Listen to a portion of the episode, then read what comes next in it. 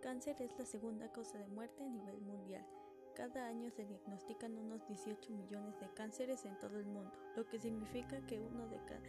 una de cada tres mujeres y uno de cada dos hombres desarrollarán algún tipo de cáncer a lo largo de su vida. Se trata de una enfermedad incurable, potencialmente mortal y con una incidencia muy elevada, por lo que la investigación en el campo de la oncología es la máxima prioridad en el mundo de la clínica. Pese a no haber encontrado aún la cura, sí que disponemos de tratamientos que ayudan a las personas a superar el cáncer. De todos modos, estas terapias resultan también dañinas para el paciente y siguen sin tener un 100% de efectividad, por lo que la búsqueda de una cura es el gran reto